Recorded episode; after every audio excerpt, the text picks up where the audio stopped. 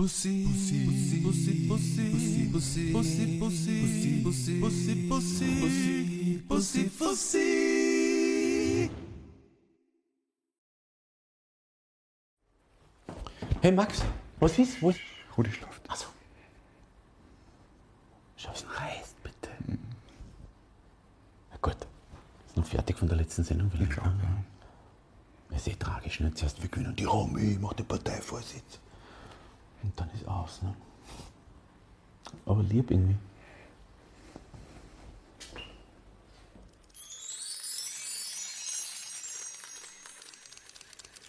Liebe Mitbürgerinnen und Mitbürger, ich weiß, dass viele von Ihnen wütend, enttäuscht und verzweifelt sind. Und ich bin es auch. Reden wir Klartext.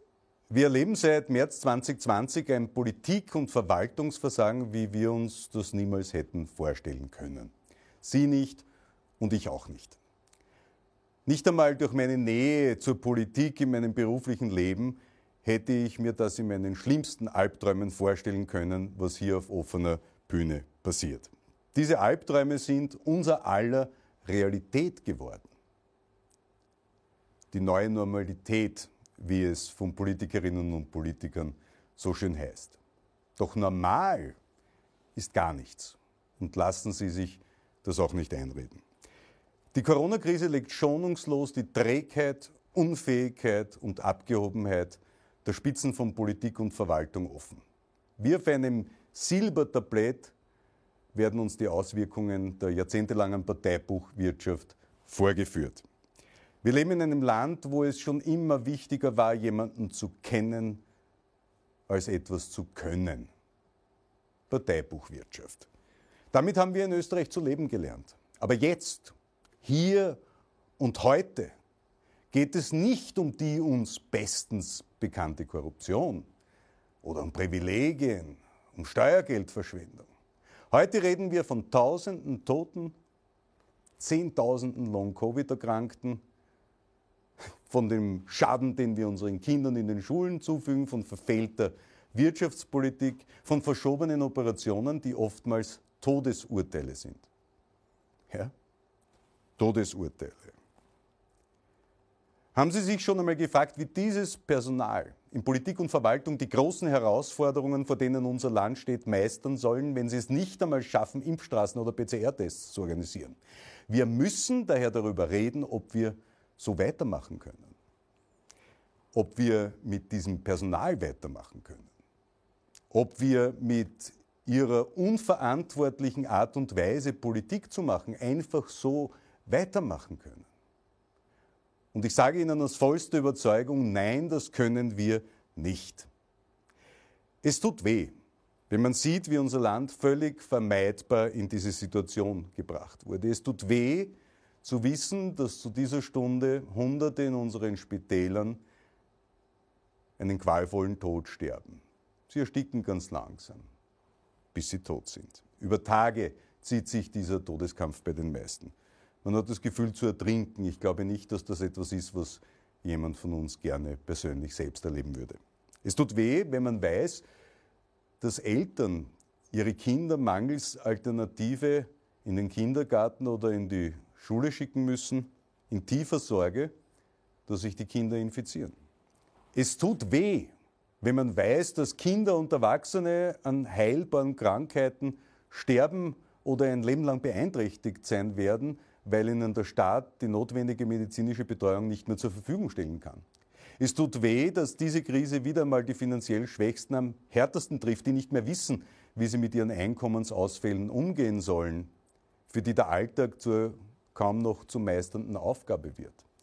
Besonders schmerzhaft ist, dass es viel schwieriger ist, als es sein müsste. Natürlich kam die Pandemie überraschend. Alle Länder dieser Welt wurden davon überrascht. Und eines ist klar, niemand macht alles richtig. Aber man kann aus Fehlern lernen, was wir nachweislich nicht getan haben, sonst würden wir nicht wieder im Lockdown sitzen und unsere Spitäler wären nicht heillos überlastet. Am Anfang war die Angst riesengroß. Sie erinnern sich, der Bundeskanzler Sebastian Kurz hat damals von 100.000 Toten gesprochen. Wir sind in einen sehr, sehr harten Lockdown gegangen und agierten vorbildlich. Doch mit dieser vorbildlichen Vorgangsweise war es nach ein paar Wochen vorbei. Dann begann das flächendeckende Versagen, das unser Land bis heute in Geiselhaft hält. Werner Kogler, Rudi Anschober, Karl Nehammer, Sebastian Kurz, sie alle missbrauchten die viele Aufmerksamkeit, die so eine Pandemie mit sich bringt, um möglichst oft im Fernsehen aufzutauchen, möglichst viele Pressekonferenzen zu geben, um möglichst viel gesehen zu werden. Sie haben unsere Angst missbraucht, um sich selbst zu präsentieren. Und die FPÖ ging relativ rasch auf Anti-Corona-Kurs, wobei ich mich bis heute frage, was das eigentlich sein soll. Gegen ein Virus zu sein, wollte man da einen Propagandakuchen mitnaschen und weil die eine Seite schon besetzt war, hat man sich für die andere Seite entschieden. Testen ist zentral, denn wir wissen, dass die Impfung nicht bedeutet, dass man sich nicht mehr anstecken kann. Und auch nicht, dass man nicht Überträger des Virus sein kann. Ungeimpfte sind dem Virus schutzlos ausgeliefert. Die Impfung schützt jedoch Geimpfte vor einem schweren Verlauf in den meisten Fällen, sofern sie einen Impfschutz aufgebaut haben. Wir wissen, dass es ohne Testen keinen Weg aus dieser Krise geben wird. Und es ist inakzeptabel, dass wir bis heute kein funktionierendes, flächendeckendes PCR-Testsystem in Österreich haben, obwohl wir genau wissen, dass wir es noch Jahre brauchen werden. Es gibt keine Ausrede dafür, es nicht aufgebaut zu haben. Keine. Es ist ein Versagen, es ist eine Verantwortungslosigkeit, eine Fahrlässigkeit. Und dafür gibt es in der Politik nur eine einzige Konsequenz, den Rücktritt. Und hätte man das Wiener Modell alles gurgelt, das übrigens in vier Monaten ausgerollt wurde, auf ganz Österreich ausgebreitet, wären wir heute in einer völlig anderen Situation. Dieses Versagen ist im Übrigen der Grund dafür, warum wir jetzt im Lockdown sind und nicht mit 2G Plus am Arbeitsplatz und in der Freizeit arbeiten können. Dass es nach 20 Monaten Pandemie noch immer möglich ist, dass in Krankenhäusern, Spitälern und Pflegeheimen ungeimpftes Personal mit den verletzbarsten Mitgliedern unserer Gesellschaft in Kontakt kommen kann, ist unentschuldbar. Dass man unseren Kindern Risiken aussetzt, weil nicht das gesamte pädagogische Personal geimpft ist, ist unentschuldbar. Ich hätte sofort eine Impfpflicht für den gesamten öffentlichen Dienst verhängt, bevor ich auch nur eine Sekunde an eine allgemeine Impfpflicht zu denken gewagt hätte. Jetzt ist sie leider Gottes alternativlos. Wie bekommen wir diese Pandemie in den Griff? Ist es zu spät? Nein, es ist nicht zu spät und das ist die gute Botschaft. Denn solange nicht weltweit durchgeimpft wird, wird diese Pandemie nicht enden und das ist die bittere Wahrheit. Es gibt Dinge, die man international erledigen muss. Dazu gehört die Patentfreigabe auf die Impfstoffe, damit wir auch in ärmeren Ländern möglichst schnell impfen können, dass wir in der Lage sind, genügend Impfstoff zu produzieren. Es kann schon etwas im Leben ein Geschäft sein, aber jetzt geht es nicht um Geschäft, jetzt geht es darum, Leben zu retten. Dazu gehören aber auch bessere Tests an den Flughäfen und eine internationale Abstimmung überhaupt, was den internationalen Reiseverkehr betrifft. Das Thema der Reiserückkehrer beschäftigt uns schon länger. Und dann gibt es Dinge, die wir national in Österreich erledigen müssen. Ich schlage vor, dass wir Bundesrettungskommandant Gary Feutig zum Pandemie-Manager machen und er soll sich die Besten suchen, um die Pandemie endlich in den Griff zu bekommen und die notwendigen Dinge umzusetzen. Noch einmal, Nichts davon ist wahnsinnig kompliziert oder Raketenwissenschaft. Man muss es nur tun, anstatt es zu unterlassen. Es ist einfach Arbeit, die erledigt gehört. Test- und Impfstrukturen österreichweit aufbauen, klare einheitliche Regeln, klare Kommunikation auf Augenhöhe. Das Datenchaos, das vorliegt, muss endlich beendet werden. Wir wissen ja nicht einmal, wie viele freie Intensivbetten wir tatsächlich haben, wie viele Menschen eine Intensivstation verlassen, neu eingeliefert werden. Bis heute sind diese Daten nicht abrufbar. Contact Tracing gehört endlich ernsthaft betrieben und wir werden unsere Wirtschaftstreibenden auffordern, in ihren Betrieben zu scannen. Wenn es in anderen Ländern funktioniert, in Italien, in der Schweiz, in Asien, in arabischen Ländern. Es gibt keinen Grund, warum es in Österreich nicht funktionieren sollte. Es ist eine österreichische Form, mit Vorschriften umzugehen. So viel kann man sagen.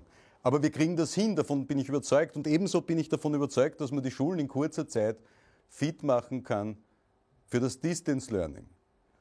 Schülerinnen und Schülern heute einfach Lernpakete mitzugeben, ist eine Methode aus den 80er Jahren und wir hätten uns international längst positive Beispiele anschauen können, die das seit Jahren erfolgreich umsetzen und praktizieren. Wir brauchen diese Kommunikation auf Augenhöhe, damit wir die Bevölkerung nicht mit Propaganda, sondern mit allen relevanten Informationen rund um die Frage der Impfung und der Covid-Erkrankung versorgen können. Ja, das sind Investitionen. Ja, das kostet viel Geld. Aber wir investieren damit in unsere eigene Gesundheit und es ist nicht das Geld von Herrn Kurz, von Herrn Schallenberg, von Herrn Mückstein oder von sonst wem. Es ist unser Geld und wir wollen es dafür einsetzen, dass wir möglichst sicher durch diese Pandemie kommen. Das ist unser Anspruch an die Politiker und Politikerinnen. Wenn ich übrigens von Politikern und Politikerinnen spreche, dann meine ich in der Regel Minister, Abgeordnete von Landtagen und Nationalräten und nicht die tausenden ehrenamtlichen Gemeinderätinnen und Gemeinderäte und Kommunalpolitikerinnen, Kommunalpolitiker, die sich täglich ohne ein nennenswertes Gehalt dafür bekommen oder Aufwandsentschädigung sprichwörtlich den Hintern aufreißen, damit Gemeinschaft auf lokaler Ebene funktioniert. Und wenn ich von Staat spreche, was oder wer ist der Staat? Der Staat, das sind wir alle. Das sind nicht die Politiker oder die Ministerialbeamten, das sind wir, die Summe der Menschen. Und wir entscheiden uns dafür, gewisse Dinge gemeinschaftlich als Staat zu erledigen. Wir bauen Straßen, wir bauen Spitäler und betreiben diese. Oder die gesamte Gesundheitsversorgung generell ist staatlich aufgebaut, ebenso wie die Armutsbekämpfung. Sie alle haben noch die Schlachtrufe der Jünger von Sebastian Kurz im Ohr. Mehr privat, weniger Staat. Um es ganz klar zu sagen, der Sozial- und Wohlfahrtsstaat ist die beste Idee, die dieses Land jemals hatte. Und ihn zu schwächen ist die blödeste Idee, die man nur haben kann. Meine lieben Mitbürgerinnen und Mitbürger, nicht nur Corona erschüttert unser Land, sondern eine Korruptionsaffäre, die alle Vorstellungen sprengt. Du kriegst ja eh alles, was du willst. Gilt als die Losung für die sogenannte Familie. Mit Familie ist die Jüngerschaft von Sebastian Kurz gemeint. Was wurde unserem Land und damit auch den Leuten in unserem Österreich alles versprochen? Neue Zeit, neuer Stil, neue Politik. Heute wissen wir, dass die Koalition von Sebastian Kurz mit der FPÖ und danach mit den Grünen sicher vieles war. Aber es war keine neue Politik, es war kein neuer Stil, es war ganz, ganz alte Politik. Inseratenkorruption, Postenschacher, geschobene Ausschreibungen. Das ist die Bilanz. Politik wurde zum reinen Sprechblasenmarketing. Ähnlich wie bei Trump stimmte bei Sebastian Kurz nichts. Schlimmer noch, Wahlen sind in einer Demokratie das höchste Gut, das Hochamt. Damit Wahlen nicht einfach mit ein paar Millionen von Spendern manipuliert werden können, gibt es in Österreich die sogenannte Wahlkampfkosten-Obergrenze. Man darf nicht mehr als sieben Millionen in einem Wahlkampf ausgeben. Sebastian Kurz hat 13 Millionen Euro ausgegeben und muss sich daher den Vorwurf gefallen lassen, die Wahl manipuliert zu haben. Das ist Sebastian Kurz tricksen und täuschen. Und ein bemerkenswerter Stil. Jeder Politiker ist auch ein Mensch und so stelle ich Ihnen folgende Fragen. Was für ein Mensch muss jemand sein, der seinen Rivalen und Parteiobmann Reinhold Mitterlehner angreift, während er gerade die schlimmste Erfahrung macht, die man im Leben machen kann, nämlich sein eigenes Kind zu verlieren? Was muss jemand für einen Charakter haben, der die Macht hätte, unzählige Menschenleben zu retten und dies unterlässt? Weil er lieber an die eigene Karriere denkt. Erinnern Sie sich noch an die hässlichen Bilder, von denen Sebastian Kurz gesprochen hat? Diese hässlichen Bilder sind jetzt bei uns angekommen. In unseren Intensivstationen, aber auch an unseren Außengrenzen der Europäischen Union. Hässliche Bilder klingt ja nicht so schlimm. Man sollte dazu sagen, dass es in der Realität ertrinkende Menschen, Kinder, von Ratten angenagte Kinder in Flüchtlingslagern sind, von denen der Altbundeskanzler hier gesprochen hat. Was für ein Mensch muss man eigentlich sein, wenn man für das eigene Versagen die Schuld immer nur bei anderen sucht und nicht bei sich selbst. Und was für ein Mensch und Politiker muss man sein, wenn es einem nur um sich selbst geht und nicht darum, das Land zum Positiven zu verändern und neu zu gestalten. Und diese Veränderung ist dringend notwendig, denn wir haben viele Baustellen in Österreich. Wir haben auch keine Zeit mehr zu verlieren. Egal, wo wir in unserer Gesellschaft hinschauen, sehen wir Probleme, die auf eine Lösung warten. Schauen wir uns den Zustand von Gesellschaft, Wirtschaft und Politik gemeinsam einmal genau an. Ganz offen und ehrlich. Über die Qualität der Politikerinnen und Politiker möchte ich keine Worte mehr verlieren. Ich weiß nicht, welche Kompetenzen die Mitglieder der Bundesregierung haben, aber irgendetwas wird wohl hoffentlich jeder können. Zumindest wissen sie, dass man sich nicht immer erinnern sollte und wenn die Staatsanwaltschaft zu Besuch kommt, dann schickt man den Laptop eine Runde mit dem Kinderwagen spazieren, so wie es jeder normale Österreicher und jede normale Österreicherin auch macht. Schauen wir auf die Wohnkosten, die überall explodieren. Schauen wir auf die Entwicklung der Energiepreise. Schauen wir uns unsere Landwirtschaft an. Ein Händel um 1,99 Euro oder ein Schwein um 3,99 Euro pro Kilo im Supermarkt zu erwerben. Alles wurde dem Profitdenken geopfert. Egal. Tiere werden gequält. Wir bekommen Dinge zu essen, die man niemandem empfehlen kann, weil die Regeln falsch sind, weil es immer nur um die Profitmaximierung geht. Schauen wir auf die Schulen. Die beste Bildung für unsere Kinder, 65 Prozent der Kinder, die aus armen Familien stammen, bleiben arm. Bildung wird also vererbt. Schauen wir uns an, wie es um die Bezahlung von Menschen in Berufen geht wie Supermarktkassierin, Pflegerin, Pfleger, Bootsfrau, die 40 Stunden arbeiten gehen und keine Chance haben, mit ihrem Einkommen auszukommen. Schauen wir uns an, wie wir behandelt werden von der Politik. Jetzt gibt es eine ökosoziale Steuerreform, die Türkis-Grün beschlossen hat. Der größte Gewinner durch die Körperschaftssteuersenkung ist der Ölkonzern OMV und das Dieselprivileg bleibt. Schauen wir uns an, wie es unseren Unternehmen und Selbstständigen im Land geht. Sie sind schutzlos dem Wettbewerb ausgeliefert, etwa im Handelsbereich. Amazon und Co., die Steuervorteile haben, die keine Steuern auf ihre Gewinne in Österreich zahlen, während unsere stationären Händler Logistik, Lagerflächen, Personal zu beschäftigen haben und dafür ihre Steuern noch zahlen, haben wir es hier mit Konzernen zu tun, die sich der Steuerpflicht in Österreich entziehen. Schauen wir uns an, wie es um die Altersarmut steht. Und jetzt werden Sie sagen, Sie sind nicht alt. Jeder und jede in Österreich, der heute auf die Welt kommt oder bis 40, 45 Jahre alt ist, wird, sofern er oder sie keine Eigentumswohnung oder Immobilie besitzt, in Altersarmut leben weil alleine die Mietkosten höher sein werden als die Pension, die sie einst bekommen werden. Diese Wahrheit spricht aber niemand aus, weil unpopuläre Botschaften überbringen Politiker nicht gern. Schauen wir uns an unser Pensionssystem, wo es Unterschiede gibt zwischen Luxuspensionisten und ASVG-Pensionisten, wo der Pensionsunterschied bis zu eine Million Euro beträgt. Schauen wir auf die armen Menschen des Landes, die jeden Tag arbeiten und trotzdem keine Chance haben, für sich selbst und ihren Kindern einen Wohlstand aufzubauen. Schauen wir uns an, wie es überhaupt um die Kinderarmut bestellt ist. 350.000 Kinder in Österreich leben in Armut und sind ausgrenzungsgefährdet. Das ist siebenmal das Ernst-Happel-Stadion. 400.000 Kinder wiederum, weil es ja immer wieder Argumente gibt, die ÖVP habe den Familienbonus eingeführt, das stimmt, aber 400.000 Kinder haben nichts davon, denn sie stammen aus Familien, wo die Eltern zu wenig verdienen, damit sie in den Genuss des Familienbonus kommen. Schauen wir uns unsere Außen- und Flüchtlingspolitik an, denn die ganze Krise, die wir erleben, bis heute hat ihren Ursprung 2015 darin gefunden, dass Schengen nicht mehr funktioniert. Hat Sebastian Kurz, haben seine Nachfolger irgendetwas unternommen, um diese Situation zu lösen? Nein. Schauen wir uns an die Situation der Alleinerzieherinnen, der Künstlerinnen und Künstler. Schauen wir uns die Situation an einem flachen Land, im ländlichen Gebiet. Haben Sie auch schon einen Postpartner und dafür keine Polizeistation mehr? Könnte man schnippisch bemerken. Man feiert ein Klimaticket ab, wo am flachen Land keine öffentliche Verkehrsversorgung existiert.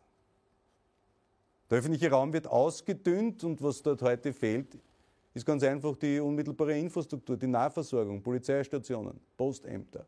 All das hat man den Menschen genommen. Und heute betrauert man wortreich die leeren Geschäftslokale in so manchen Dorfkernen, während am Dorf- oder Stadtrand ein Einkaufszentrum steht, das die lokale Wirtschaft praktischerweise gleich mitvernichtet hat. Man findet kaum noch Ärzte im ländlichen Bereich. Kinderärzte auf Kassenvertrag sind Mangelware. Ich habe zum Beispiel bei mir im Waldviertel die Situation, dass wir drei Jahre auf einen Zahnarzt warten mussten. Klingt das alles gut? Klingt das so, als hätten wir keine Probleme? Nein. Man muss nur genau hinschauen und dann sieht man klar genug. So kann man einen Staat nicht führen, so kann man die Zukunft nicht gestalten. In all diesen Bereichen gibt es klare Handlungsanleitungen von Expertinnen und Experten, die präzise vorschlagen, wie welches Problem zu lösen ist. Es liegt alles am Tisch. Meine lieben Mitbürgerinnen und Mitbürger, unser Staat, unsere Politik, unsere Gesellschaft, unsere Wirtschaft brauchen dringend einen Neustart. Und der beginnt mit einer offenen und schonungslosen Analyse. Unser Haus, Österreich, ist arg in Mitleidenschaft gezogen. Das Fundament ist beschädigt und bröckelt, die Dachbalken sind morsch, bei den Fenstern zieht der Wind herein und der Keller ist feucht. Wir müssen unser Land also wieder in Ordnung bringen. Wir müssen in den zentralen Fragen Reformen jetzt angehen und umsetzen. Über Detailfragen wie Einrichtung, Dekorationsartikel oder Möbel unterhalten wir uns dann wieder, wenn wir die grundlegenden Probleme unseres Landes gelöst haben. Matthias Strolz hat einmal richtig festgestellt, dass Politik der Ort ist, wo wir gemeinsam miteinander vereinbaren, wie wir miteinander leben wollen. Und darum ist er einst, so wie er es nannte, von den Zuschauerrängen in die Politik gegangen, weil er es nicht mehr ausgehalten hat. Weil er das Land zum Positiven verändern wollte. Und genau in dieser Situation bin ich jetzt. Ich kann, ich will und ich werde nicht zuschauen, wie meine Heimat Österreich vor die Hunde geht. Und daher werde ich den Rest meines Lebens einzig und allein der Aufgabe widmen, dieses Land für uns alle zum Positiven zu verändern.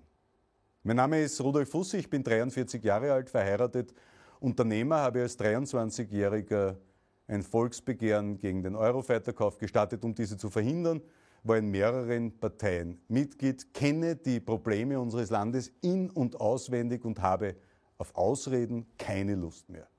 Und das ist mein Programm. Lassen Sie mich damit anfangen, Ihnen mein Politikverständnis zu schildern. Das ist ganz einfach. Politik hat eine einzige Aufgabe, nämlich die Lebensbedingungen der Menschen, die in unserem Land leben, grundlegend zu verbessern. Und zuallererst jener Menschen, die es sich nicht selbst richten können, denn diese sind wirklich auf eine gute neue Politik angewiesen. Neue Politik bedeutet für mich, Probleme offen anzusprechen, schonungslos zu analysieren und dann gemeinsam mit den besten Expertinnen und Experten Ziele zu formulieren, einen Plan zu entwickeln und diesen dann umzusetzen. Ist das so kompliziert?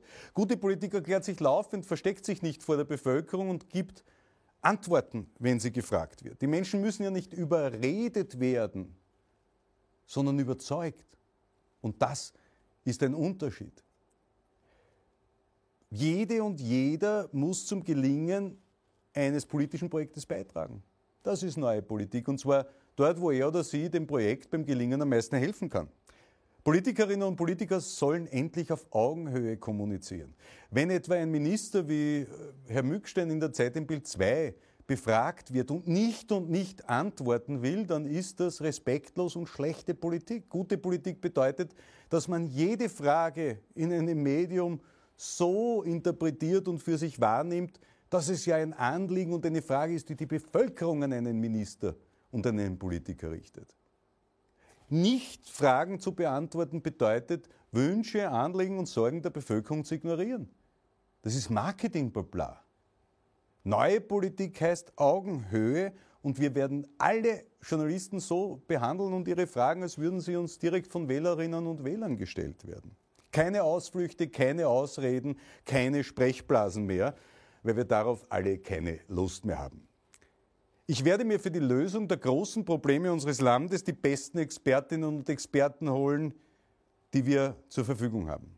Die Wissenschaftler und Forscher aus allen Bereichen sind unser Weg aus der Krise, ihre Erkenntnisse, ihr Wissen, ihr internationaler Horizont, ihre Empfehlungen. Die Annahme, dass man als Laie etwas besser wissen könne als jemand, der sich Tag ein, Tag aus beruflich in einem Fachgebiet beschäftigt, ist absurd, um das in aller Deutlichkeit zu sagen. Dies gilt für alle Bereiche und Probleme unserer Zeit und unseres Landes. Die Wissenschaftsfeindlichkeit mancher Teile unserer Bevölkerung, aber vor allem die Ignoranz der politischen Führung ist unerträglich und dieser faktenbasierte Politikzugang ist die Antwort darauf, die wir jetzt gemeinsam geben müssen. Und ich werde mich wie bisher mit den klügsten Menschen des Landes beraten, egal wen sie wählen oder wo sie aktiv sind.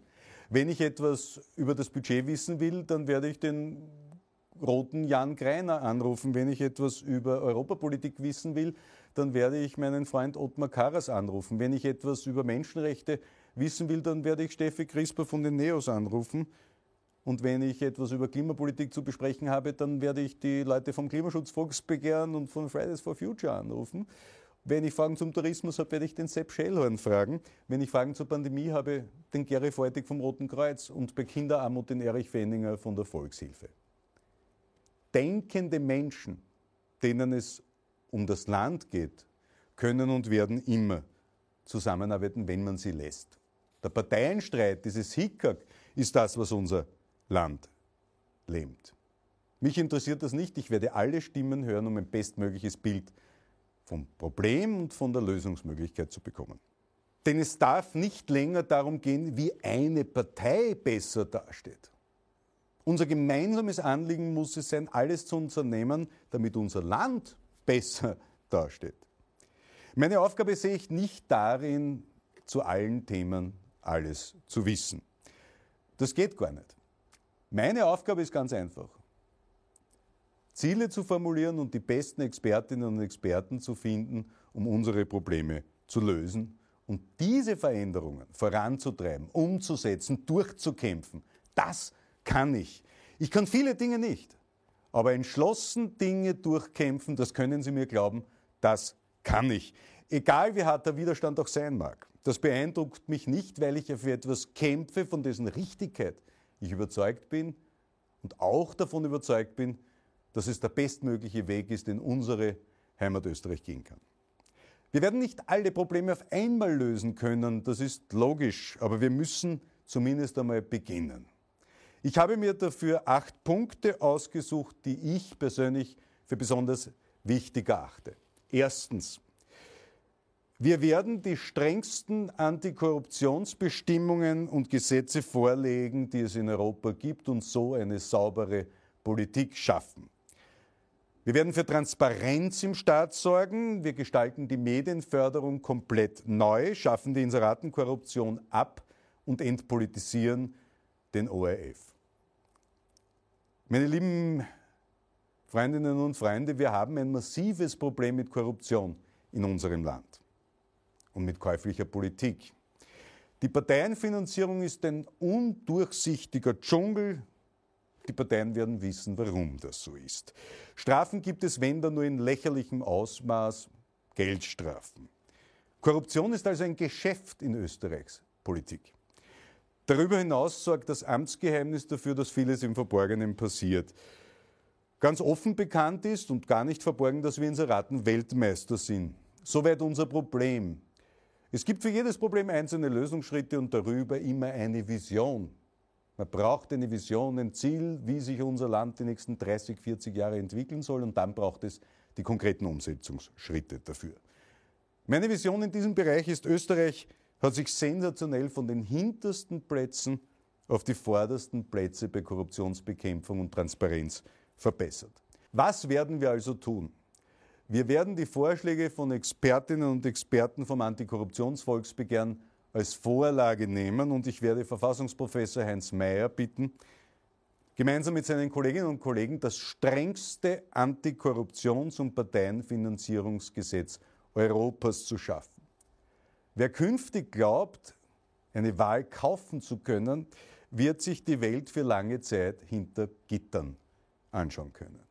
Darüber hinaus stellen wir Transparenz her und schaffen das Amtsgeheimnis endgültig ab. Seit Jahren liegt Österreich im internationalen Ranking für Informationsfreiheit am letzten Platz. Die dadurch fehlende Transparenz begünstigt nicht nur Korruption, sondern sorgt auch dafür, dass das Vertrauen der Bürgerinnen und Bürger in den Staat nachhaltig sinkt. Bisher gab es immer nur Lippenbekenntnisse, wenn es darum ging, uns bei der Transparenz zu verbessern. Damit ist jetzt Schluss. Wir wollen vom einen Ende, nämlich vom Schlusslicht, an die Spitze, wenn es um Transparenz geht. Wir werden Informationen und Daten zugänglich machen, bis auf Ausnahmefälle, dann nämlich, wenn die Privatsphäre der einzelnen Bürger gefährdet wird. Aber jede Bürgerin und jeder Bürger dieses Landes hat ein Anrecht darauf zu wissen, was mit ihrem Steuergeld passiert, wie Entscheidungen getroffen werden, auf Basis welcher Informationen und Daten diese getroffen werden. Wir verankern einfach ein neues Prinzip, wenn man so will, dass alles öffentlich ist, außer es spricht ein Grund dagegen, der dann transparent begründet und bei einem eigenen Informationsbeauftragten beeinsprucht werden kann. Wir wollen, dass unser Amtsgeheimnis seinen Platz nur noch in den Geschichtsbüchern unseres Landes hat. Wir werden die Inseratenkorruption beenden. Künftig wird es ein neues Medienförderungssystem geben. Der Staat bekommt dafür in den geförderten Medien freie Inseratenflächen für Service und Informationskommunikation, sagen wir eine Seite pro Woche. Diese Flächen müssen dann mit Information gefüllt werden. Wenn es nichts zu informieren gibt, dann wird halt kein Inserat erscheinen. Ob es einen Informationsbedarf gibt und ob das Inserat die Voraussetzungen erfüllt, soll ein eigenes Gremium entscheiden. Kommen wir zum ORF. Ganz vorne nämlich, im Unterschied zur Transparenz, sind wir dabei, wenn es um den Parteieneinfluss im öffentlich-rechtlichen Rundfunk geht. Der ORF ist heute mehr ein Selbstbedienungsladen als alles andere. Eine grundlegende ORF-Reform mit einem neuen ORF-Gesetz ist daher ein Gebot der Stunde und gehört dringend umgesetzt.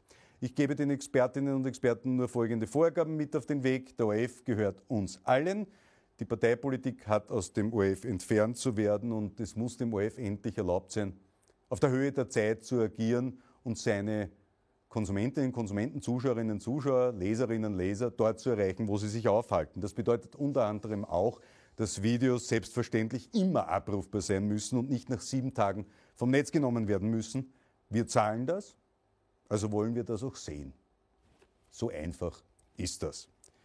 Zweitens, wir werden dafür sorgen, dass sich Leistung, Lohn und Arbeitseinkommen massivst entlastet werden. Ein Umbau des Steuersystems sorgt für mehr Leistungsgerechtigkeit und belohnt die Fleißigen. Es ist ganz einfach. Wer einer Vollzeitarbeit nachgeht, muss davon ein gutes Leben führen können. Da werden wir uns hoffentlich alle einig sein. Doch die Realität sieht anders aus. Ich bin ein massiver Freund der Freiheit. Ein Teil der Freiheit ist die ökonomische Freiheit. Und eine Arbeit, von der man nicht leben kann, verleiht einem weder ökonomische Freiheit noch gibt es Menschenwürde. Viele der schlecht bezahlten Jobs werden übrigens hauptsächlich von Frauen ausgeübt und dann wundert man sich, warum Frauen weniger Pension als Männer bekommen. Wir werden daher einen Mindestlohn von 1700 Euro netto einführen, der von nun an die unterste Grenze darstellt. Ein Expertenteam ist von mir bereits beauftragt und soll sich die optimale Ausgestaltung ansehen und empfehlen, ob es für gewisse Branchen hier Übergangshilfen braucht. Im gleichen Zuge schaffen wir die Zwangsselbstständigkeit in vielen Bereichen ab. Denken Sie etwa an Paketfahrer und andere Berufe, die zwangsselbstständig sind, damit sie unter dem Niveau des Mindestlohns ausgebeutet werden können. Das werden wir verbieten. Auch hier wird ein Expertenteam die Ausgestaltung übernehmen, um dieser Legalisierung von Ausbeutung ein Ende zu bereiten. Das gilt im Übrigen auch für Saisonarbeiterinnen und Erntehelferinnen. Wir haben beim Umfrageinstitut für Demoskopie und Datenanalyse ein 800er Sample beauftragt und auch abfragen lassen, wie viele Menschen in unserem Land die Forderung eines Mindestlohns von 1700 Euro netto teilen. Es sind, schrage und schreibe, 80 Prozent, sogar 77 Prozent der ÖVP-Wählerinnen unterstützen diesen Vorschlag. An dieser Stelle ein Wort zu den Gewerkschaften. Ich bin der Gewerkschaft sehr dankbar für die vielen Dinge, die sie erreicht und durchgesetzt hat. Es wurden großartige Dinge erkämpft. Aber die Weigerung, den gesetzlichen Mindestlohn zu unterstützen, ist falsch. Liebe Gewerkschafterinnen und Gewerkschafter, ihr könnt auch weiterhin eure Macht ausspielen und eure Kollektivverträge verhandeln, aber 1700 Euro netto ist die Untergrenze und daran gibt es leider nichts zu rütteln. Warum? Weil in Österreich Arbeit einen Wert haben muss. Und der Wert einer Arbeit drückt sich in einer kapitalistischen Gesellschaft nun mal im Lohn aus. Das ist so. Und daher ist das umzusetzen. Ebenso haben wir über Kostenwahrheit in allen Bereichen zu sprechen. Wir alle wissen doch, dass es unmöglich ist, ein Geschäft profitabel zu betreiben, wenn man in einem Wirtshaus ein Schnitzel um 9 Euro verkauft oder einen Haarschnitt um 12 oder 15 Euro. Das kann sich nicht ausgehen. Das weiß jeder, der einmal in einem Unternehmen gearbeitet hat. An dieser Stelle möchte ich etwas zu den abertausenden Pflegekräften, Pflegerinnen und Pflegern sagen, denen man einen lächerlichen 500-Euro-Bonus versprochen und noch immer nicht ausbezahlt hat. Wenn der Mindestlohn bei 1700 Euro netto liegen wird, ist klar, dass euer Mindestlohn, ihr Mindestlohn natürlich viel höher liegen muss. Wir werden den Lohn mit 2500 Euro netto festlegen als Zeichen der Wertschätzung und Anerkennung ihrer unfassbar wertvollen Arbeit im Umgang mit den älteren Mitmenschen unseres Landes, unseren Eltern und Großeltern. Was ich fordere ist, Alfred Gusenbauer hat es einmal so genannt, eine solidarische Hochleistungsgesellschaft. Was das bedeutet? Wir müssen die leere Phrase von Leistung muss sich lohnen tatsächlich mit Leben erfüllen. Tatsache ist, dass wir in Österreich in einer unfassbar leistungsfeindlichen Gesellschaft leben. Die einzige Ort, an Geld zu kommen, die mit der eigenen Leistung verbunden ist, wird bei uns am höchsten besteuert. Ein Steuersystem soll steuern. Wo soll der Sinn in diesem Vorgehen sein, die Arbeit am höchsten zu besteuern? Sie alle kennen die gängigsten Steuern, die bei uns am meisten zum Steueraufkommen beitragen. Da ist einmal die Lohn- und Einkommensteuer, die man in ihrer jetzigen Ausgestaltung als nichts anderes als Diebstahl bezeichnen kann. Bereits ab einem Einkommen von 2160 Euro netto pro Monat bezahlt man für den Teil darüber 42 Prozent, ab 4000 Euro 48 Prozent und ab knapp 6000 Euro dann 50 Prozent. Dann gibt es die Körperschaftssteuer. Das ist die Gewinnsteuer für Kapitalgesellschaften. Die liegt in Deutschland bei 30 Prozent. Deutschland ist Exportweltmeister, hat keine Probleme mit dieser Steuer. Und bei uns senkt die türkisgrüne Bundesregierung zum Schutz des Wirtschaftsstandortes, wie es heißt, die Körperschaftssteuer von 25 auf 23 Prozent ab. Ein milliardenschweres Geschenk. Dann haben wir noch die Umsatz- bzw. Mehrwertsteuer, die kennen Sie auch vom Einkaufen. Der Mehrwertsteuerbetrug richtet jährlich einen Milliardenschaden an und niemand unternimmt etwas dagegen. Als erste Maßnahme werde ich daher die Mehrwertsteuer zwischen Unternehmen einfach gänzlich abschaffen, damit es hier zu keinem Mehrwertsteuerbetrug, Umsatzsteuerbetrug mehr kommen kann. Was ist meine Vision? In Österreich soll die Leistung sich mehr lohnen als in jedem anderen Land der Europäischen Union. Wir wollen die niedrigsten Steuern auf Arbeit in der ganzen Europäischen Union schaffen, um damit ein klares Bekenntnis zur Leistung abzulegen und zur Aufstiegsmöglichkeit für jede einzelne Bürgerin und jeden einzelnen Bürger. Wenn ich etwa die Belastung in der Lohn- und Einkommensteuer senken will, dann muss ich das gegenfinanzieren. Alles andere wäre unseriös. Eine Steuer geht runter, eine andere Steuer geht rauf. Wer Leistungseinkommen und damit die Arbeitsleistung und den Arbeitswillen belohnen will, muss leistungslose Einkommen höher besteuern. Das betrifft zum Beispiel Umwidmungsgewinne, Erbschaften, Kapitalerträge, Spekulationsgewinne und große Privatvermögen. Betriebliche Vermögen werden wir ausnehmen, um den Wirtschaftsstandort nicht zu schwächen. In unserer Umfrage sprechen sich im Übrigen 79 Prozent der Menschen dieses Landes dafür aus, die Lohn- und Einkommensteuer zu senken und dies durch vermögensbezogene Steuern zu finanzieren. Sogar mehr als 70 Prozent der Wählerinnen von Sebastian Kurz und der ÖVP sind dafür. Genug gewartet. Die Expertinnen und Experten sollen ein Konzept erarbeiten, das leistungslose Einkommen und große Privat Vermögen höher besteuert und diese Einnahmen sollen dann eins zu eins in die Entlastung der Steuern auf Arbeit fließen. Wie gesagt, das eine geht rauf, das andere geht runter. Wir werden darüber hinaus etwas sehr Intelligentes tun, nämlich das System der Steuerprogression auch bei anderen Steuern einführen. Zum Beispiel bei der Kapitalertragssteuer. Sie alle, sie wird von Politikern oft vor den Vorhang gezerrt, die Oma mit dem Sparbuch zahlt für 5 Euro Zinsen genauso viel Steuersatz wie jemand, der eine Million oder 100 Millionen Zinserträge zu versteuern hat. Das ist ungerecht. Wir werden daher Zinserträge bis 500 Euro pro Jahr steuerfrei stellen. Ab 500 Euro greift eine geringe Kapitalertragssteuer von 10 Prozent und diese erhöht sich dann immer weiter. Wir entlasten damit jene, die sich etwas ansparen wollen und auch ansparen können, muss man ehrlicherweise sagen. Und dieses System werden wir auch in der Körperschaftssteuer einführen. Warum soll eine GmbH, eine Tischlerei, eine Fleischerei, ein produzierender Betrieb, egal ob in Tirol, Wien oder im Burgenland oder sonst wo, für 10.000 Euro Gewinn den gleichen Steuersatz bezahlen wie ein Unternehmen, das 100.000, eine Million oder 100 Millionen oder einige Milliarden Gewinn hat.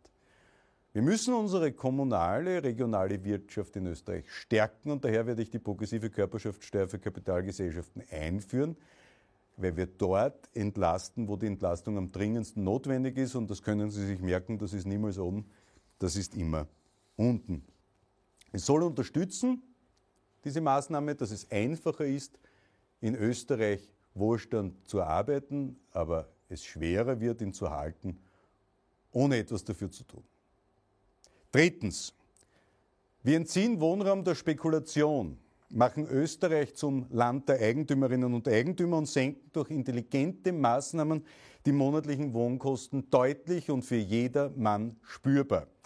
Mit diesem frei werdenden Geld lösen wir zusätzliches Wirtschaftswachstum aus. Ich habe bereits erwähnt, dass die Kosten für Wohnungen explodieren. Ich bin ein klarer Anhänger einer ökosozialen Marktwirtschaft, das ist gar keine Frage, dem Prinzip von Angebot und Nachfrage, aber es gibt Bereiche, wo der Staat eingreifen muss, wenn ein Markt nicht funktioniert und das ist definitiv im Bereich der Immobilien der Fall. Wenn ein Prozent in unserem Land mehr als 50 Prozent der Immobilien besitzt, dann hat es einen gewaltigen Fehler im System, den wir nun beheben werden. Wir werden Wohnen der Spekulation entziehen und eine Art Grundrecht erklären. Meine Vision, die Wohnkosten betragen bis 2040 in Österreich maximal 30 Prozent des monatlichen Einkommens und sind im Vergleich zu 2020 ebenso um 30 Prozent gesunken. Die Meinung der Österreicherinnen und Österreicher ist auch hier klar. 74 Prozent der Menschen in unserem Land wünschen sich, dass Spekulation mit Wohnraum verboten wird. Ebenso 66 Prozent der ÖVP-Wählerinnen im Übrigen. Und das ist mein Modell. Es gibt in Österreich die sogenannte Grundsteuer, die kennen Sie. Vor allem Eigentümer kennen das. Die Grundsteuer wird bei vermieteten Wohnungen vom Mieter im Zuge der Betriebskosten bezahlt. Das ändern wir jetzt. In Zukunft werden Eigentümer für die Grundsteuer bezahlen. Und auch in dieser Grundsteuer führen wir die Steuerprogression ein und Sie werden sofort verstehen, warum. Jeder Mensch, der in Österreich lebt, darf künftig 50 Quadratmeter steuerfrei bewohnen. Das gilt pro Person, für Kinder sind es 25 Quadratmeter. Das bedeutet, dass eine vierköpfige Familie, zwei Erwachsene, zwei Kinder zum Beispiel steuerfrei auf 150 Quadratmetern leben kann. Will diese Familie etwa auf 200 Quadratmetern wohnen, dann bezahlt man für die 50 Quadratmeter Unterschied eine ganz, ganz moderate Grundsteuer in einem Ausmaß wie heute, die kaum bis gar nicht zu spüren ist. Wenn diese Familie dann eine zweite Wohnung besitzt, weil ein Kind studieren geht oder man sich für den Ankauf einer Vorsorgewohnung entschieden hat, dann soll es eine moderat höhere Grundsteuer als heute geben, aber selbst die ist noch immer nicht spürbar. Wir wollen niemanden verbieten, Immobilien zu besitzen, weder als Vorsorge für die Pension noch für die eigenen Kinder. Das macht Sinn und Sie können stolz darauf sein, dass Sie zu jenen gehören, die sich etwas aufgebaut haben. Auch wenn sie vielleicht nur Glück hatten und es nicht nur die eigene Leistung war.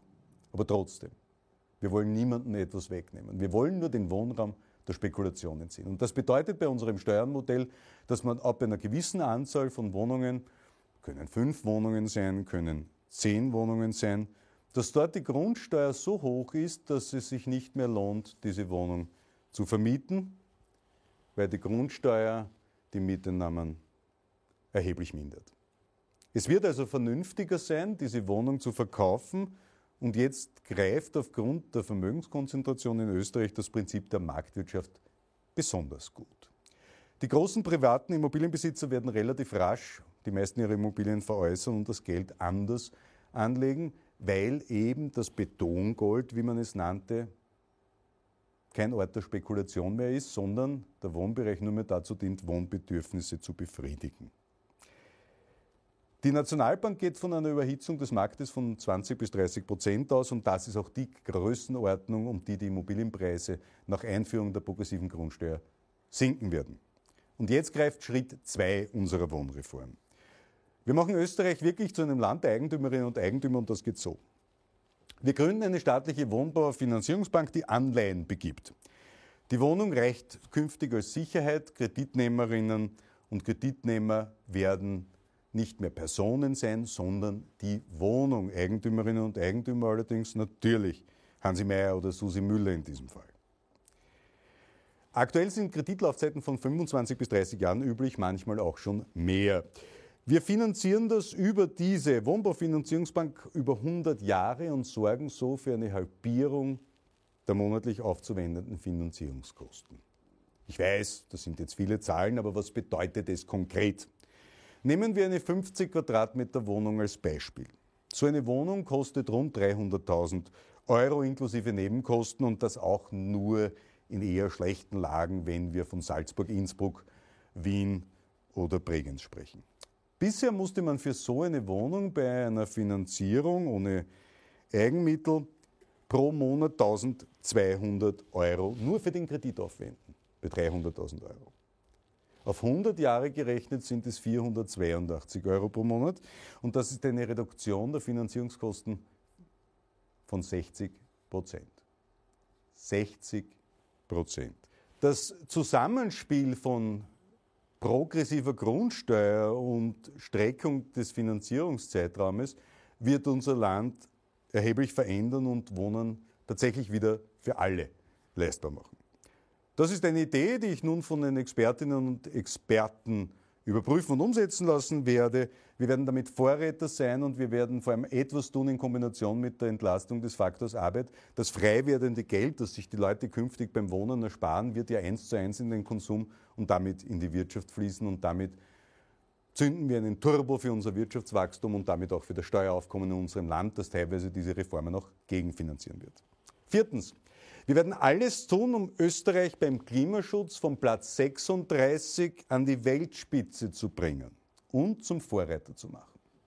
Wir werden dafür sorgen, dass wir unseren Strom als Bürgerinnen und Bürger selbst produzieren und uns diese Anlagen auch gehören.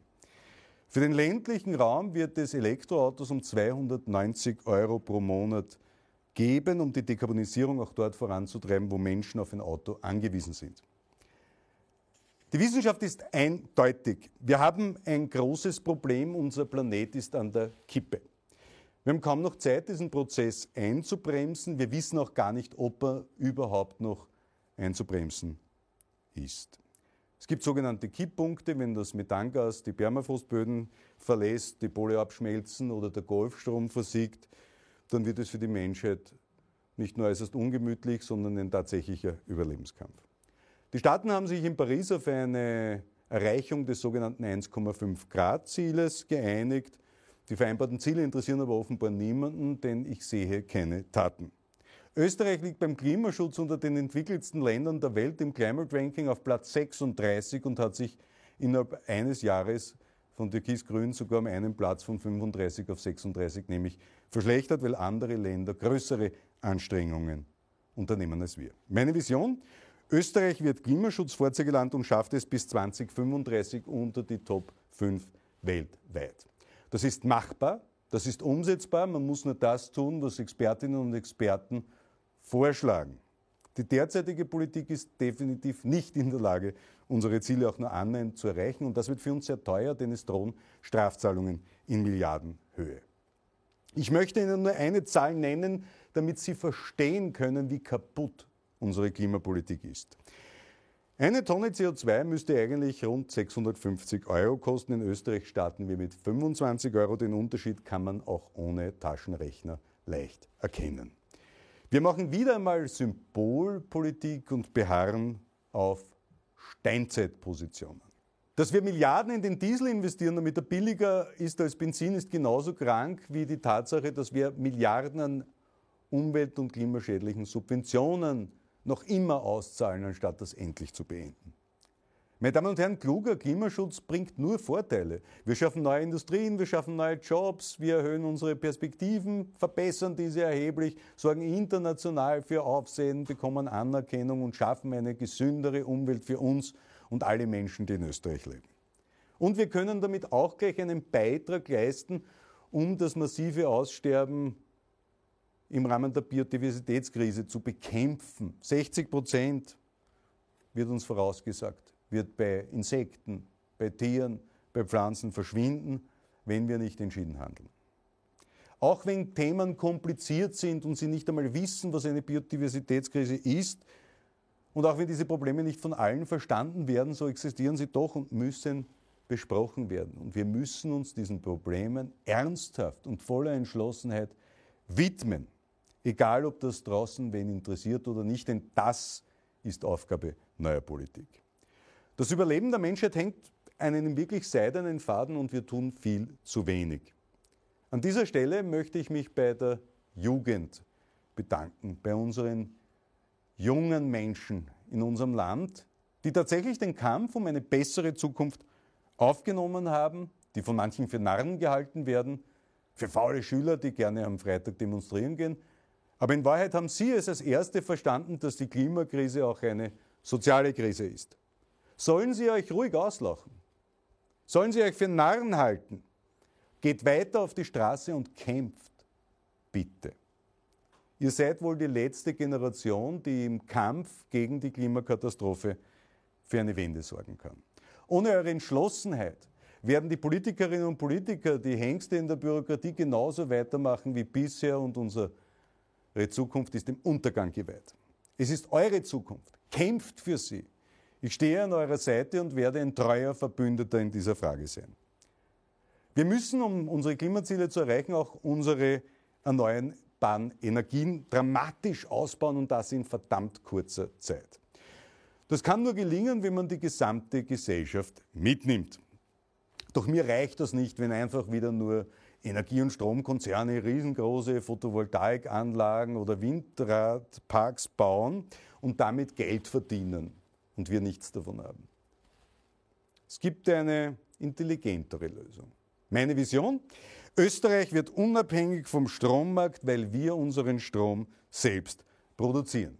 Mein Vorschlag, meine Damen und Herren, ist ganz einfach. Sie haben ein Einfamilienhaus, einen Acker, einen Gewerbegrund, eine Lagerhalle oder ein Betriebsgebäude.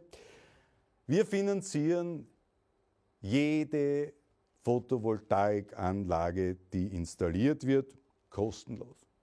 In den ersten 15 Jahren fließen 80 Prozent des Ertrages an den Staat und 20 Prozent an Sie.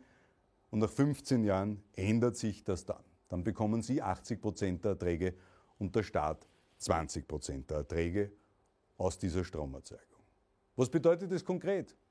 Ab heute kann jede und jeder in diesem Land, der die Möglichkeit hat, eine Photovoltaikanlage zu errichten, diese vom Staat zu 100 Prozent finanziert bekommen und bekommt, ohne dafür einen eigenen Cent aufwenden zu müssen, ab dem 15. Jahr 80 Prozent der Erträge.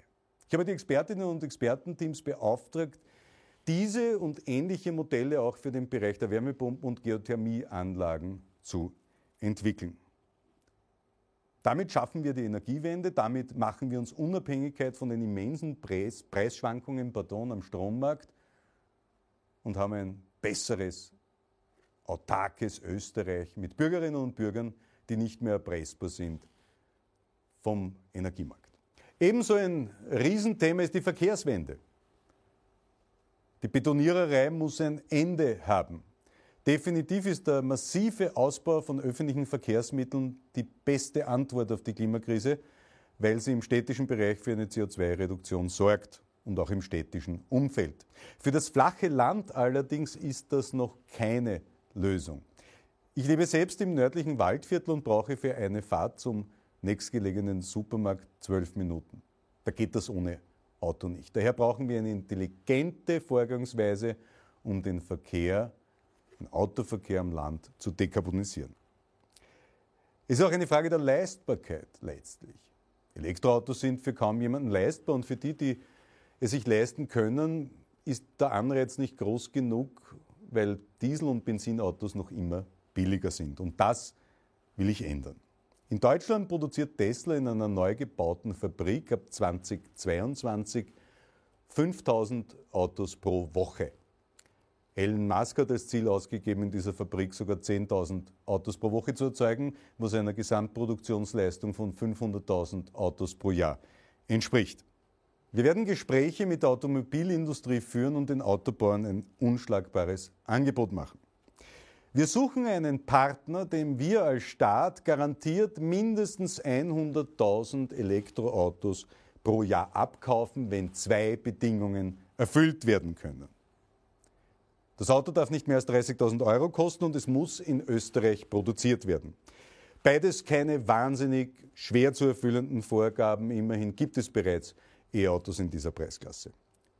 Und die Autoindustrie wird großes Interesse zeigen, denn immerhin sind wir bereit, um drei Milliarden pro Jahr bei ihnen einzukaufen. Das sind etwa 10 Prozent vom gesamten Umsatz, den Tesla zurzeit weltweit macht. Und dann geht es ganz einfach. Entweder Sie kaufen sich Ihr in Österreich produziertes Elektroauto unter Zuhilfenahme der bereits existierenden Förderung von 5.000 Euro um sage und schreibe 25.000 Euro oder ich biete Ihnen eine weitere Alternative. Wir haben bereits Gespräche mit Banken und Versicherungswirtschaft geführt und können Ihnen diese in Österreich erzeugten Elektroautos um 290 Euro pro Monat inklusive Haftpflicht und Teilkaskoversicherung anbieten. So geht intelligente Klimapolitik, so geht intelligente Verkehrspolitik. Das sollte genügend Anreize schaffen, um wahnsinnig viele Menschen in diesem Land zum Umstieg zu bewegen.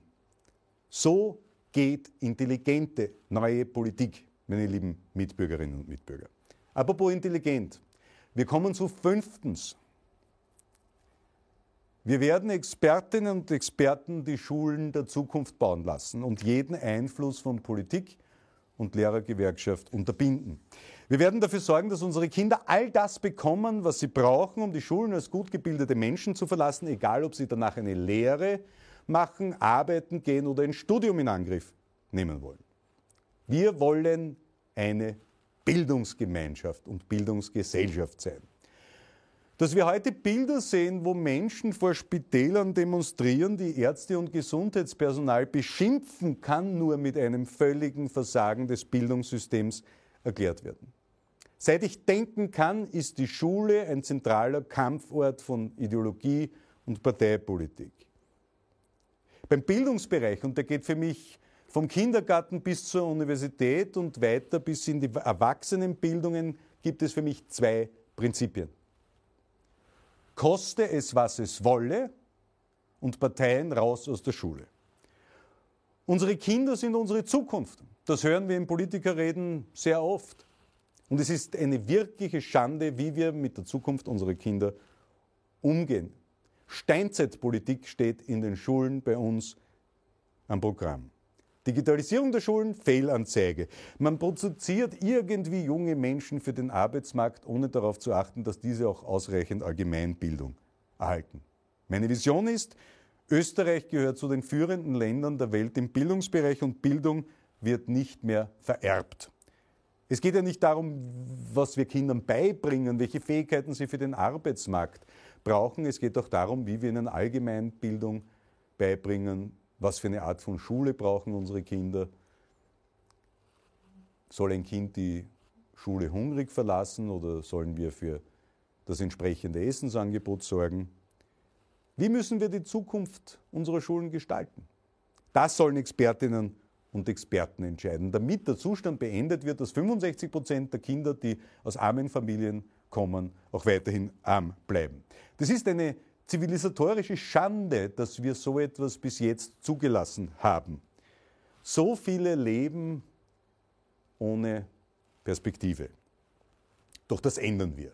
Wir wollen, dass unsere Kinder bestmöglich unterrichtet, betreut und ausgebildet werden, dass sie sich wohlfühlen, dass sie in den Schulen auf ausgezeichnetes Lehrpersonal treffen. Und wie gesagt, koste es, was es wolle. Wenn Klassen mit einem hohen Anteil an nicht deutschsprachigen Kindern zwei zusätzliche Stützlehrer braucht oder drei, dann schicken wir diese Stützlehrer in diese Klassen, um dafür zu sorgen, dass diese Kinder den Anschluss in unserem Bildungssystem und in unserer Gesellschaft finden. Wenn es an Standorten nicht möglich ist, diese neue Schule der Zukunft zu bauen, dann wird man neue Schulen bauen. Keine Ausreden mehr. Seit Jahrzehnten wird die beste Bildung plakatiert. Von allen Parteien in allen Wahlkämpfen. Das reicht nicht. Es ist Zeit, dieses neue Bildungssystem jetzt zu schaffen. Sechstens. Wir werden die Kinderarmut abschaffen und Familien besser unterstützen als heute. Unfassbare 350.000 Kinder sind in Österreich armuts- oder ausgrenzungsgefährdet. Das ist siebenmal das Happelstadion. Meine Vision ist ganz einfach. Es gibt keine Kinderarmut in Österreich mehr. In Deutschland wird die Kindergrundsicherung jetzt eingeführt. In Österreich haben Volkshilfechef Erich Fenninger und Hanna Lichtenberger ein Modell entwickelt, das die Armutsgefährdung und Armutsbetroffenheit von Kindern ebenso deutlich reduzieren würde. Man muss sich nur die niederschmetternden Studien der Sozialwissenschaftlerinnen und Sozialwissenschaftler durchlesen. Unsere Kinder werden immer depressiver, trauriger, schlafen schlecht und leiden unter der Pandemie. Wir alle wissen, dass Armut krank macht. Wenn Sie heute in Wien-Simmering leben, haben Sie eine weit geringere Lebenserwartung, als wenn Sie in einem anderen Bezirk wohnen, wo weniger armutsbetroffene Menschen leben. Wir lassen also zu, dass unsere Kinder krank werden. 350.000 Kinder in unserem Land. Als allererste Maßnahme einer von mir geführten Regierung werde ich die Kindergrundsicherung einführen und die Kinderarmut in Österreich abschaffen. Damit schaffen wir in Kombination mit dem Mindestlohn ein besseres Leben für Hunderttausende Menschen in unserem Land. Wir geben ihnen Zuversicht, Hoffnung, Würde und einen positiveren Blick auf die Gesellschaft und unser Land. Als zweite Maßnahme einer von mir geführten Regierung werde ich den Familienbonus auf all jene ausweiten, die ihn bisher nicht bekommen haben. 400.000 Kinder in unserem Land profitieren nicht davon, weil deren Eltern zu wenig verdienen. Und alleine diese beiden Maßnahmen, meine lieben Mitbürgerinnen und Mitbürger, machen mich entschlossener denn je, dass gute Politik im Leben von sehr, sehr vielen Menschen einen sehr, sehr großen Unterschied machen kann. Also lasst uns das machen. Siebtens. Wir werden den Staat Österreich digitalisieren und entbürokratisieren, gesellschaftspolitisch frischen Wind reinlassen und unser Land ins 21. Jahrhundert führen. Die Gesellschaft ist längst weiter als die Politik. Diese Lücke wollen wir nun schließen. Wir haben es heute schon gehört, wie weit wir in den Schulen im Bereich der Digitalisierung hinten nach sind und es sieht in unserer Verwaltung nicht besser aus. Die Aufgabe ist keine einfache, zugegeben, aber andere Länder haben uns das bereits erfolgreich vorgemacht. Meine Vision? Österreich ist ein modernes Land, das alle Bereiche digitalisiert hat. Die Verwaltung versteht sich als Servicestelle und ist nach den Bedürfnissen der Menschen ausgerichtet. Wir alle kennen genügend Beispiele, wo man wirklich an diesem unserem Land verzweifeln muss. Ein lieber Freund von mir, ein Kaffeesieder, bekam während des Lockdowns Besuch von einem Magistratsbeamten, der unbedingt, wegen der Luftsteuer wäre es gewesen, die Markise ausmessen wollte. Jeder Unternehmer kann Bücher über kafkaeske Vorgänge in unserer Verwaltung schreiben. Da sind viele Dinge sehr, sehr gut gedacht gewesen, aber haben sich einfach überholt. Wir werden genau durchforsten, was es da überhaupt noch braucht und der Rest wird der Satzloch gestrichen. In Österreich ist die Digitalisierung so weit hinten, dass man nicht einmal eine Unterstützungserklärung für eine kandidierende Partei digital abgeben kann, sondern muss persönlich aufs Amt gehen. Das geht nicht. Unser Staat schafft es ja nicht einmal, Briefe zu verschicken mit einem Impftermin, ohne dafür ein Gesetz ändern zu müssen. Das geht so nicht. Wir digitalisieren, entbürokratisieren und wollen unser Land modernisieren und liberalisieren. Dazu gehört nicht nur die Freigabe von Cannabis, sondern selbstverständlich ein modernes Staatsbürgerschaftsrecht. Da liest man die absurdesten Geschichten von Menschen, die hier geboren wurden und trotzdem nicht eingeladen werden, eine oder einer von uns zu werden, am Papier. Es ist kein Zukunftsmodell für eine Demokratie, wenn 50 Prozent bei Wahlen nicht wahlberechtigt sind wie wir es in einigen Bezirken unseres Landes bereits vorfinden. Hier müssen wir für einen gesellschaftspolitischen Wandel sorgen. Was mir ebenso ein wichtiges gesellschaftspolitisches Anliegen ist in diesem Zusammenhang, ist die entschlossene Bekämpfung von Gewalt an Frauen. Die Morde steigen, ein Femizid nach dem anderen ereignet sich in Österreich und findet vor unseren Augen statt. Das Geld, das hier ausgegeben wird, ist lächerlich wenig. Wir schauen als Staat einfach weg. Die Polizei kann de facto erst wirklich einschreiten, wenn etwas passiert. Hier braucht es eine entschlossene Vorgangsweise, neue Gesetze. Und ich werde, wie bei allen anderen Themen auch, die besten Expertinnen und Experten einladen, taugliche Modelle zur wirksamen Bekämpfung der Gewalt an Frauen zu entwickeln. Und ich werde für die Finanzierung sorgen. Achtens. Wir werden eine tierwohlgerechte Landwirtschaft schaffen und die Massentierhaltung ebenso beenden wie jedwedes unnötiges Leid von Tieren. Wir werden dafür sorgen, dass gute regionale Bioprodukte durch Steuern billiger sein werden als Massenprodukte aus der Agrarindustrie oder gar aus dem Ausland. Den Export von lebenden Tieren werden wir verbieten. Haben Sie gewusst, dass in Österreich eine Weidegans 10 Quadratmeter Platz zur Verfügung hat und in Biohaltung 15 Quadratmeter? Ich nicht. Aber ich habe auch nicht gewusst, dass es in Österreich ein Schwein schon zum Bioschwein schafft und als Bio verkauft werden kann, wenn es nur zwei Quadratmeter Auslauf hat. Eine 400 Kilo Sau. Zwei Quadratmeter. Ein Gansel 15 Quadratmeter. Das ist nur ein Beispiel.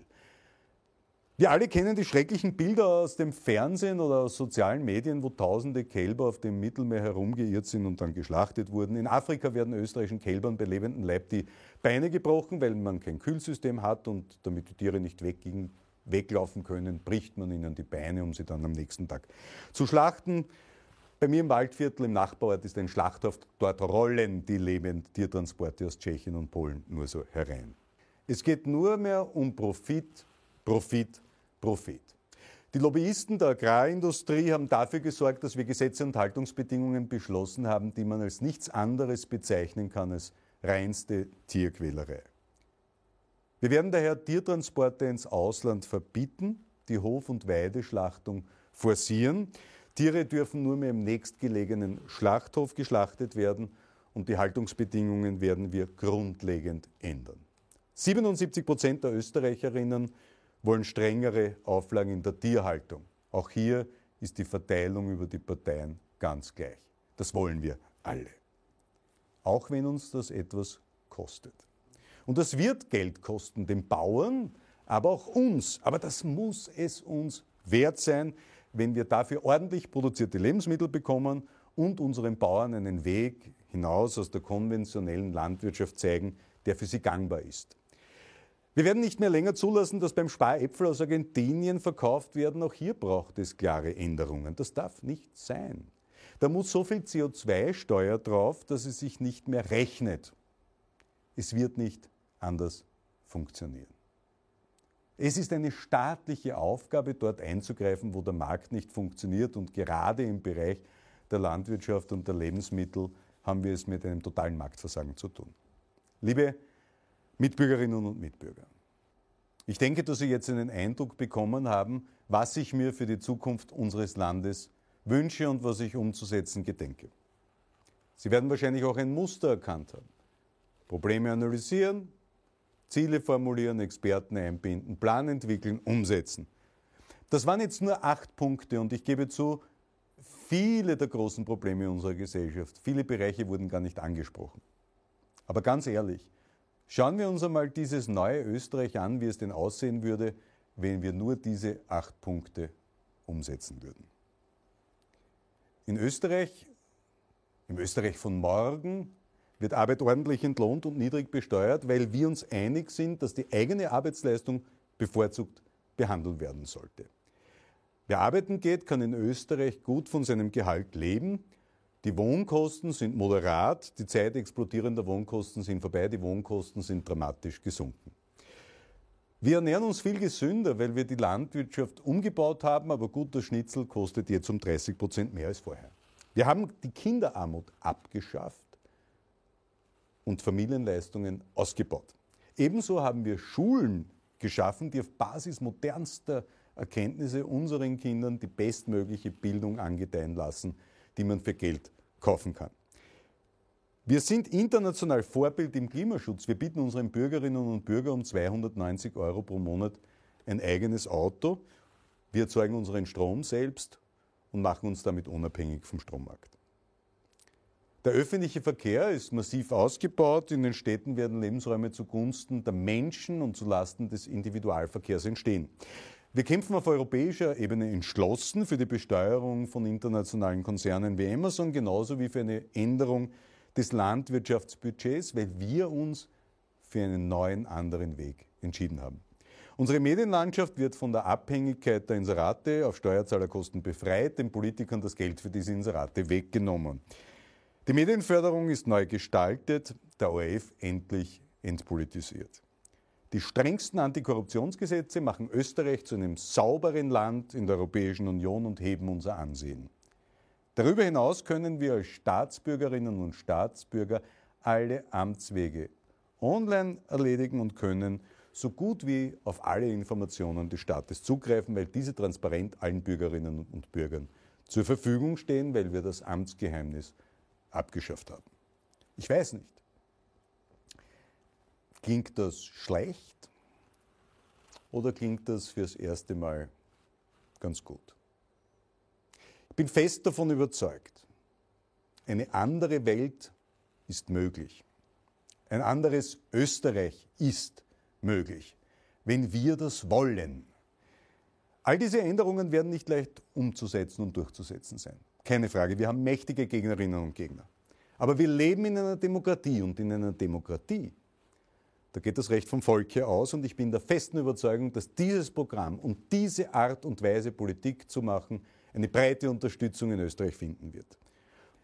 Liebe Mitbürgerinnen und Mitbürger, wenn Sie jetzt sagen, ja, ich finde diesen Vorschlag gut, Herr Fusse, dann kommen Sie an Bord. Ich muss Sie aber warnen. Es wird nicht reichen, ein Like auf Facebook zu geben, den Daumen nach oben zu halten, einen Beitrag in sozialen Medien zu teilen. Das ist zu wenig. Es wird auch nicht reichen, unser Programm zu wählen und es wird auch nicht reichen, etwas für die Wahlkampagne zu spenden. Wir brauchen Ihren Einsatz und Ihre Überzeugungskraft am Arbeitsplatz, in der Familie und im Freundeskreis. Sie sollen nicht für mich kämpfen. Sie sollen auch nicht für mich laufen und ihre Freizeit investieren, sondern für dieses Programm. Wenn Ihnen Ihre Kinder und die Zukunft unseres Landes ein Anliegen sind, dann kämpfen Sie für dieses Programm. Laufen Sie mit, um gemeinsam so viele wie möglich zu überzeugen und investieren Sie Ihre Freizeit und machen dieses Projekt zu Ihrem Projekt. Unser Land ist es uns wert. Unsere Kinder sind es uns wert. Wir können nicht länger warten.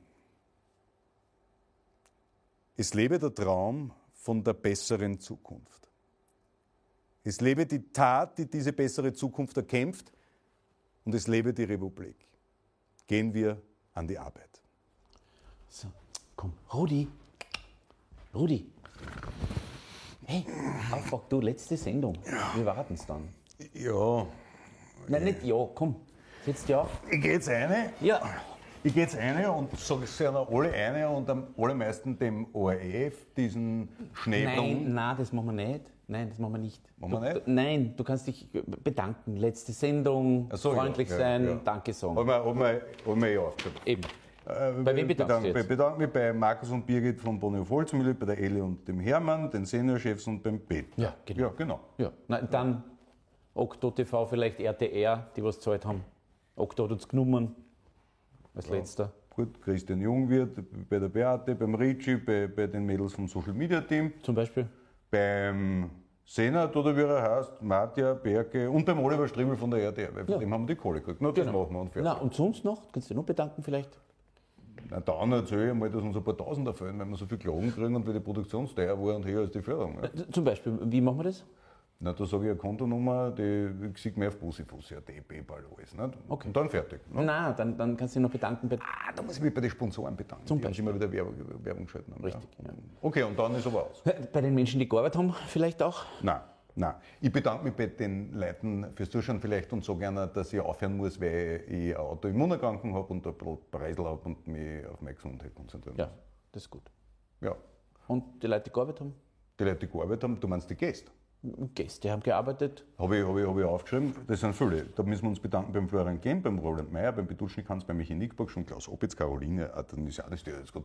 Richtig, Bitte. nur weil sie bei uns war. Nur weil es bei uns war. Peter Hacker, der Stott hat, nur weil bei uns war. Michel Reimann, Vanessa Spambauer, Rebecca Horner, wir Staatskünstler, Barbara Blacher, Heine Staudinger, Katharina Rogenhofer, Christoph Spörk, Julia Herr, Christopher Seiler, Manuel Rube, Thomas Stiepsitz, Science, Bastens, Martin Buntigam und Martin Moder, Berivan Aslan, George Brockmeier, Armin Thurnherr, Stefanie Crisper, Martin Burscher, Michi Ludwig, Christoph Wiederkehr, Guido Tarotti, Martin Balloch, Ingrid Brodnik, Florian Schäuber, Anna Swetz, Katharina Stemberger, Erich Neuwirth, Marco Bogo, Claudia Gerhardt, Caroline Willemen, Jimmy Schlager, Birgit Hebein, Klaus Knittelfelder, Ronny Kockert, Prater, WG Leonore Gewesland, Natascha Strobel, Erwin R., Andreas Babler, Evert Segelwitz, Roman Gregory, Birgit Gersdorfer, Jan Greiner, Yvonne und Herbert Anreiter, Christian Kern, Werner Gruber, Hanna Lichtenberger, Marco Bogo, Christoph Haselmeier, der Dimpel, Beate Meinl-Reisinger, Johann Skocik, Heinz Meyer, Christian Hafenecker, Pamela Rendi Wagner, Robert Grotzer, Birgit Daxbück, Markus Müller, Birgit Baldrian, Brigitte, Barbara Todt, Katrin Kalweit, Florian Skabel, Isabel Daniel, Peter Pilz, Gary Voltig. Habe ich wen vergessen? Ich glaube, ich mach's nochmal, ich hoch dazu. Das mache ich nicht noch einmal. Habe ich wen vergessen? Nein, ich glaube nicht. Das nicht. Na, oh ja, du, jetzt bei den, bei den Leuten, die geschrieben haben. Ah, ich muss mich bedanken bei den Leuten, die mitgeholfen haben. Bei, bei, bei, bei, Max Klam, bei den Leuten, die während der Dreharbeiten nie ihr Handy ausschalten. Ja. Beim Benjamin Freudl, beim Ümit Madl, beim Blauen Elefanten, Richtig. beim, beim Türkisen Elefanten nicht, bei den Gebrüdern Moped, beim Bernie Magenbauer, bei Martin Philipp und wir denken an unseren verstorbenen Manfred Skorpis. Alles Richtig. Vorbei. Na, und sonst noch? Puh. Nein. Bei dir muss ich mich bedanken. Nein, im Publikum, die zugeschaut haben. Die Jesus! sind ja, Bei Ihnen muss ich Danke sagen. könnte man auch alle aufzählen, aber mach's pauschal. Oh, Effler. Verwöhnt. Meine Herrschaften und Frauschaften, danke. Danke für alles, danke für die Spenden, danke fürs Zuschauen, danke fürs Mitdiskutieren. Bewahren Sie Ihnen Ihre Träume und den Glauben an eine bessere Welt. Ein letztes Mal, Bussi. Fussi.